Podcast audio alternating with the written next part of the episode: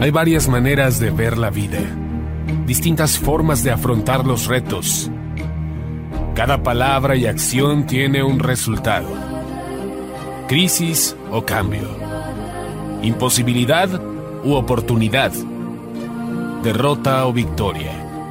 Destino o decisiones. Culpabilidad o responsabilidad.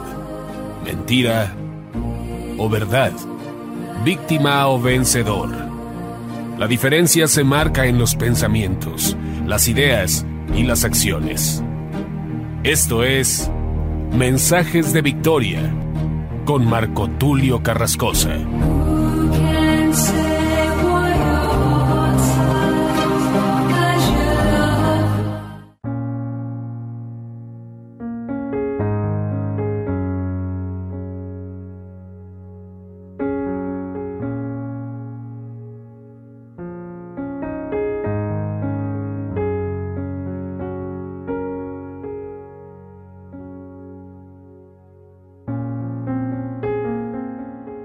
Bendiciones a todos, qué alegría poderles saludar nuevamente a través de la radio, a través de internet y poder llegar hasta ustedes para compartirles el poderoso mensaje de la palabra de Dios. Hoy estoy compartiéndoles el episodio número 22 de la serie Los frutos del Espíritu Santo. A este episodio lo he titulado El mayor fruto. Y es que verdaderamente hay un fruto que es el mayor de todos, la escritura nos habla de esto en Primera de Corintios capítulo 13 y vamos a leer desde el verso 1 hasta el verso 13, aunque el pasaje clave, el verso clave es Primera de Corintios 13:13. 13.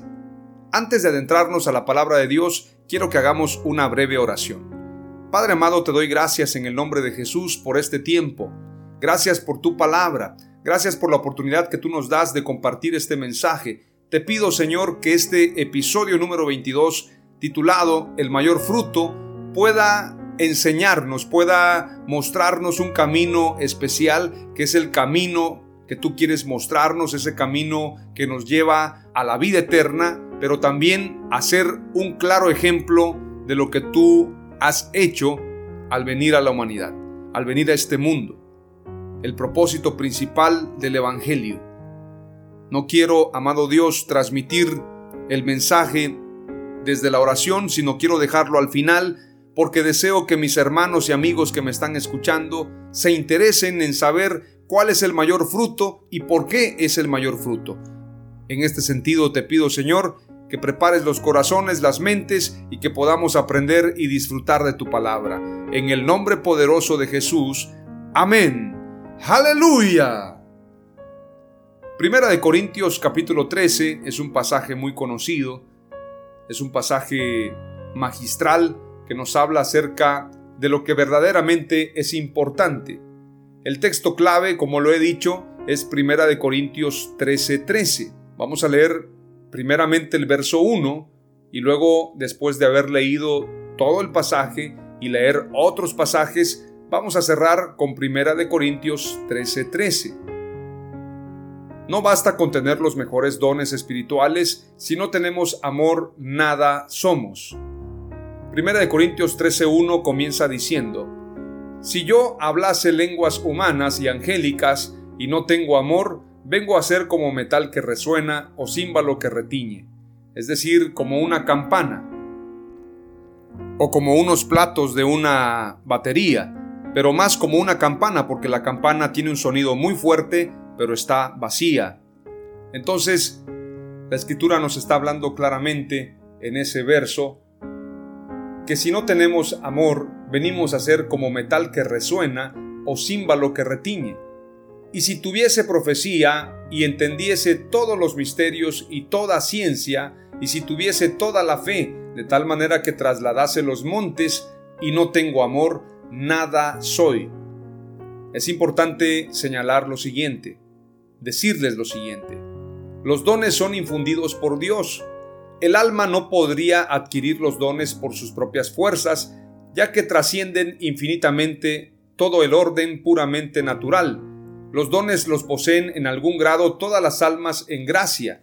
El don es incompatible con el pecado mortal, es decir, los dones provienen de Dios, del Padre de las Luces, provienen de nuestro Señor Jesús, provienen de Él. Por lo tanto, los dones no se pueden comprar con dinero, no se pueden comprar con influencias. Es Dios el único que puede darnos esos dones. La etimología de la palabra carisma, cuando hablamos de dones y hablamos de carismas, también quiero que entendamos este significado.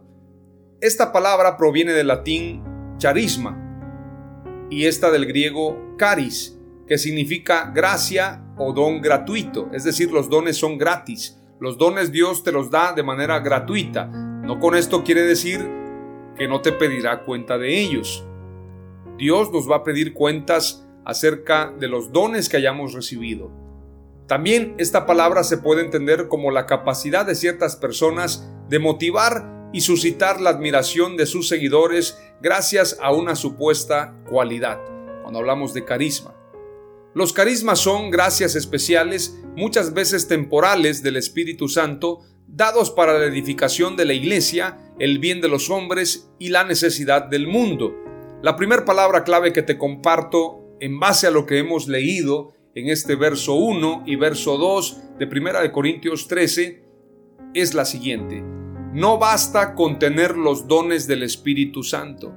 Tú puedes tener dones para hablar en lenguas, tienes dones de milagros, tienes profecía, entiendes los misterios, tienes ciencia, tienes toda la fe para trasladar los montes, pero si tú no tienes amor, nada eres. Si yo no tengo amor, nada soy. Primer palabra clave, no basta con tener los dones del Espíritu Santo. Veamos lo que dice el verso 3 de Primera de Corintios 13. Y si repartiese todos mis bienes para dar de comer a los pobres, y si entregase mi cuerpo para ser quemado y no tengo amor, de nada me sirve. Pese a lo que la escritura señala en Mateo 25 acerca de hacer obras de compasión o labor social como le llaman en el ámbito global, el ayudar a los demás no es suficiente.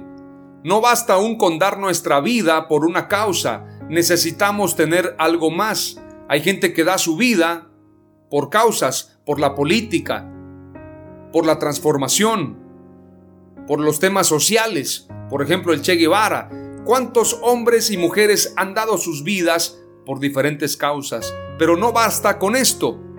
No basta con dar tu vida en una causa social. No basta con repartir todos tus bienes, aunque tú repartas todos tus bienes, desde comer a los pobres. Aun si entregas tu cuerpo para ser quemado, pero no tienes amor, de nada te sirve de nada nos sirve. Me voy a incluir en esa lista. Si nosotros repartimos todos nuestros bienes, si entregamos nuestro cuerpo para ser quemado, si participamos en una lucha social, en una lucha política, en una lucha de fe, en un enfoque de fe, pero no tenemos amor, de nada nos sirve a ti y a mí. La segunda palabra clave que te comparto es aún teniendo las mejores obras, no es suficiente. Y no estoy hablando de obras de dar lo que te sobra. Hay gente que da lo que le sobra.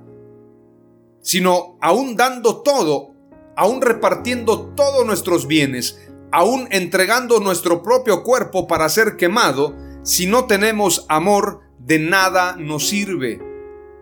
Verso 3 dice claramente, y si repartiese todos mis bienes para dar de comer a los pobres, y si entregase mi cuerpo para ser quemado, y no tengo amor, de nada me sirve. Qué impresionante. Porque entonces el joven rico no solamente necesitaba verdaderamente comprometerse con Jesús al entregar sus bienes, al vender todos sus bienes y repartirlo a los pobres, Verdaderamente lo que él tenía que hacer era entregar su vida a Jesús. Pero el joven rico decidió enfocarse a la riqueza. En lugar de entregarle su vida a Jesús, prefirió renunciar a él para seguir en su vida.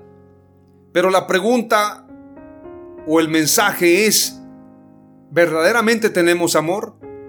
¿Verdaderamente hay amor en nosotros? ¿Qué es el amor? ¿Cómo saber si tengo amor?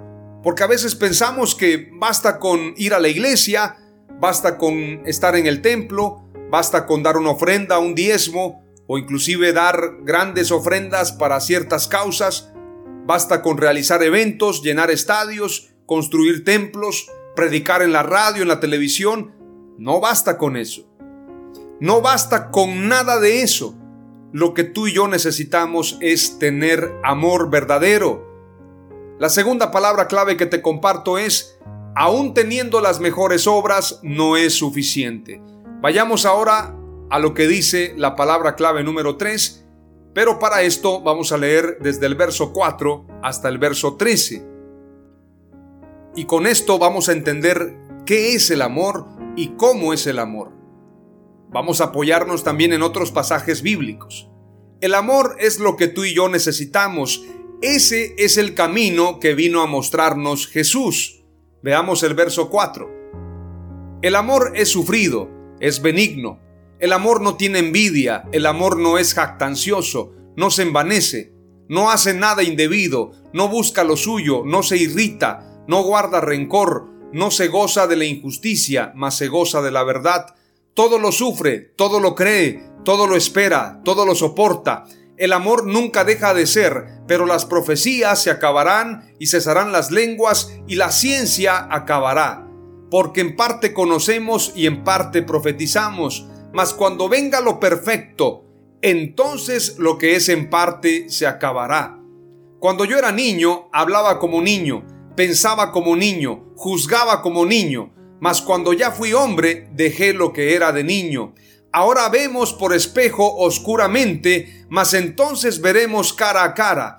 Ahora conozco en parte, pero entonces conoceré como fui conocido. Y ahora permanecen la fe, la esperanza y el amor, estos tres, pero el mayor de ellos es el amor. Definitivamente el amor es lo que marca la diferencia.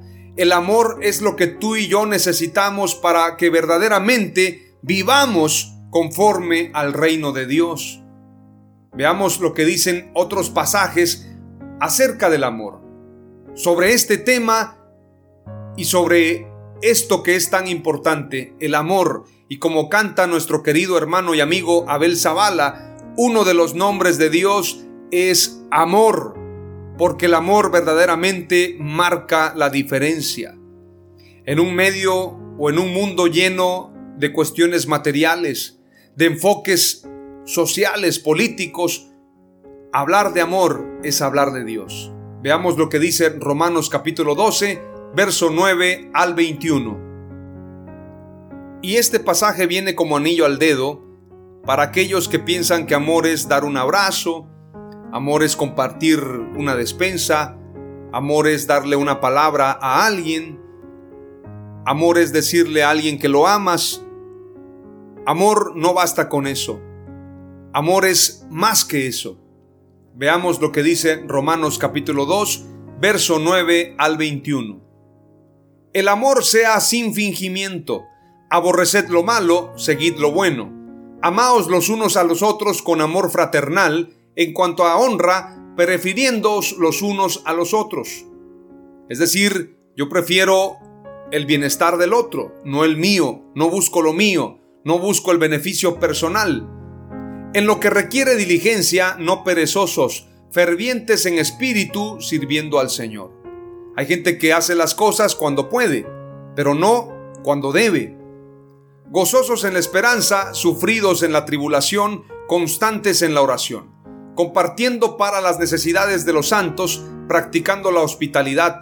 Bendecid a los que os persiguen, bendecid y no maldigáis. Gozaos con los que se gozan, llorad con los que lloran. Unánimes entre vosotros, no altivos, sino asociándoos con los humildes. No seáis sabios en vuestra propia opinión. No paguéis a nadie mal por mal. Procurad lo bueno delante de todos los hombres. Si es posible, en cuanto dependa de vosotros, estad en paz con todos los hombres.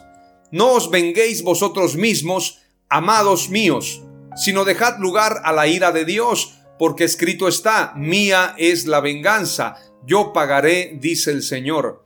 Así que si tu enemigo tuviere hambre, dale de comer, si tuviere sed, dale de beber, pues haciendo esto, ascuas de fuego amontonarás sobre su cabeza. No seas vencido de lo malo, sino vence con el bien el mal. Veamos lo que dice Juan 13:34. Un mandamiento nuevo os doy, que os améis los unos a los otros, que como yo os he amado, así también os améis los unos a los otros. Juan 15:13 dice, Nadie tiene un amor mayor que este, que uno dé su vida por sus amigos. Ese es el amor que tuvo Jesús por nosotros. Entregó su vida, entregó su tiempo, entregó su sangre, entregó todo por nosotros. Por esto la escritura dice, el que no escatimonia a su propio Hijo, ¿acaso no nos dará todas las cosas juntamente con Él? Dios te va a dar todo juntamente con Jesús, porque entregó todo en la cruz del Calvario, entregó todo por amor a nosotros, porque de tal manera amó Dios al mundo que ha dado a su Hijo unigénito, para que todo aquel que en Él cree no se pierda, mas tenga vida eterna. Aleluya. Jesús es el claro ejemplo del amor de Dios. Él es el amor. Él es el camino, la verdad y la vida. Y Él es el amor. Dios es amor y lo demuestra a través de Jesús. Veamos lo que dice la escritura más adelante. Juan 21, 20 al 24. Esto lo dice el apóstol amado. Juan era llamado el apóstol amado. Veamos lo que dice desde el verso 20. Pedro se volvió y vio que detrás de ellos venía el discípulo a quien Jesús tanto quería, o en otra versión dice, al discípulo que Jesús amaba.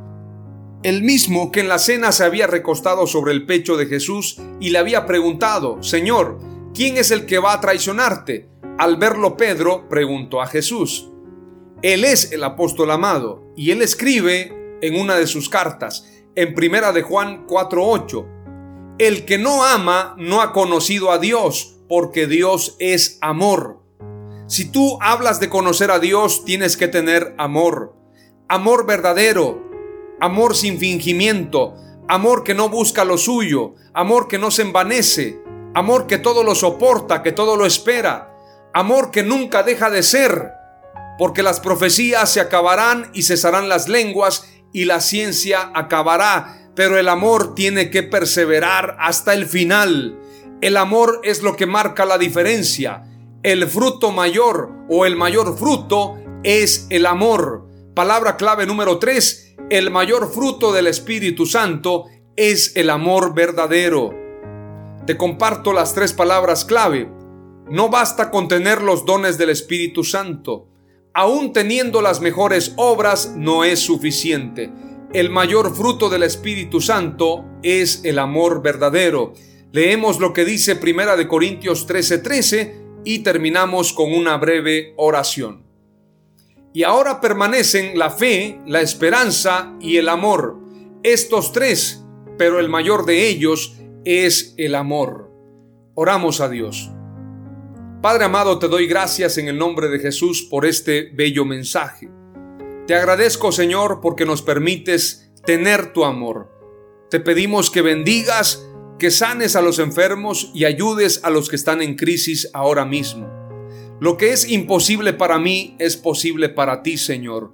Te pido que extiendas tu mano, te pido que extiendas tu brazo de amor y de misericordia Amado Dios, sana a los enfermos, a los que están en crisis. Te lo pido en el nombre de Jesús. Y te pido, amado Dios, que podamos amar conforme a tu amor, conforme a ti, Señor. Así como tú amas, que así amemos nosotros también. Y que en esto nos conozcan como discípulos tuyos, en que nos amemos los unos a los otros. Te lo pedimos, lo declaramos que así será en el nombre poderoso de Jesús. Amén. Aleluya.